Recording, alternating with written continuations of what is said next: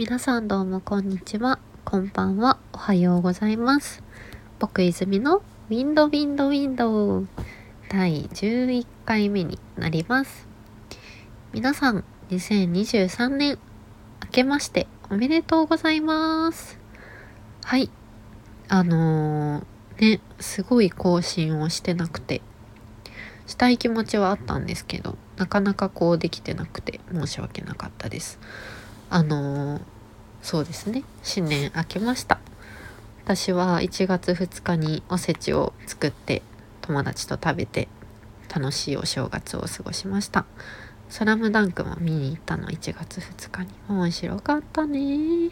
面白かったね。スラムダンクの話すごくしたい。すごくしたいよ。そうなの。面白かった。皆さん見ましたか？見てくださいね。最初あの1回目を味わえるってあの映画を1回目見れるって本当に本当にすごいことなのでなんかもう一回記憶をなくしてみたいぐらいとってもいい作品なので見てください。なんか初っ端からカルチャーの話がしてしまいましたがね皆さんはお正月休みいかがお過ごしでしょうか？私は新年にまあ、12月末かな年末から2022年の反省から2023年の目標を立ててもっと演劇とか映画とか本とかまあカルチャーをもうちょっと前はもっと見たり聞いたり読んだりしてたのでそれをまたねインプットをたくさんしたいなってたくさんする年にしたいと思ってます今日もちょっと来週ねとあるラジオポッドキャストちょっとよく分かってないんですけどにあのご招待いただいてて出ることになってるんですけどその相手の人の本を読み返しててでスタバに行ったんですよ今日。でなんか一人席一人のなんかソファー席みたいなのが空いてなくてあのテーブルのお勉強席みたいなのが空いててそこにまあいっかーってなって座ったら目の前の JK があのめちゃくちゃ勉強頑張ってたんですよ。もう本当に頑張ってた。古文をねすごい頑張ってた。からあ私も頑張って本読もうと思って1時間ぐらいかなずっと読んでました。まだ読み全部読み返したくてもう一回。だからちょっともう一回頑張って読んでいるところですはい。で、さっきまで友達と電話をしていて、スラムダンクの話をしてたりとか、なんかね、その子がね、理想のデートは何ぞや、みたいな。なんだそれと思いながら。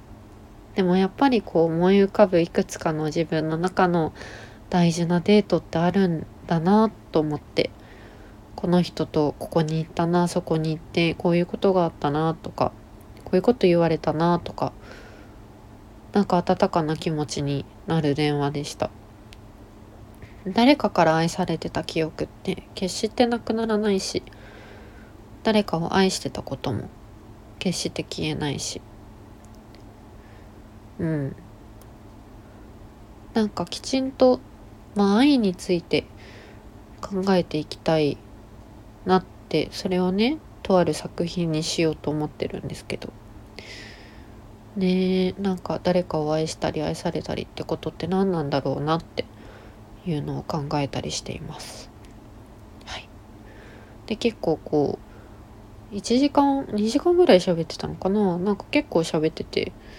であ10時からしたから2時間は喋ってたのか。2時間喋ってて。でまあ、お互い作業したりとか勉強したり本読んだりとかしながら喋ってるんですけど。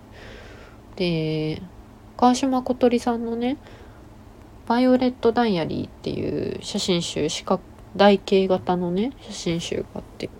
で新居に飾ってたんですよ。でパラパラパラって読んでてあやっぱ好きだなこの写真集と思って読んでたら。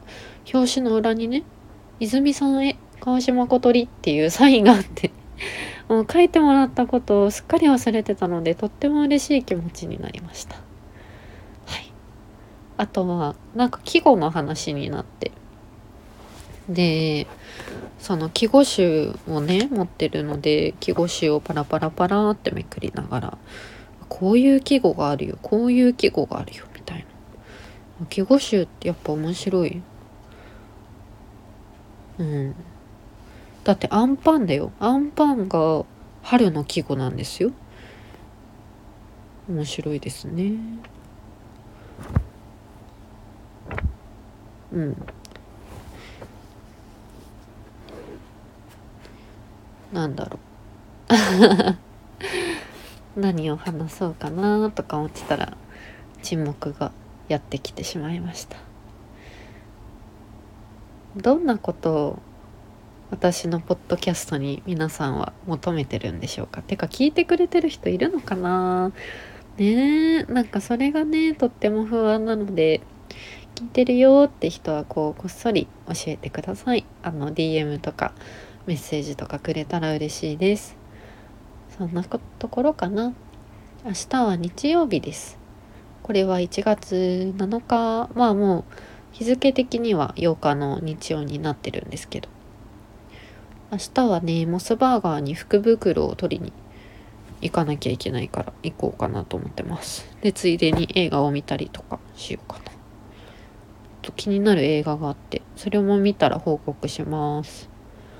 そんなこんなで僕泉のウィンドウィンドウィンド2023年一発目終わりにしようかなと思います。今年もよかったら聞いていってくださいね。はい。では良い一日を良い一日でしたか？どんな日でもあなたがあなたらしく生きていてくれたら嬉しいです。ではまた明日。バイバイ。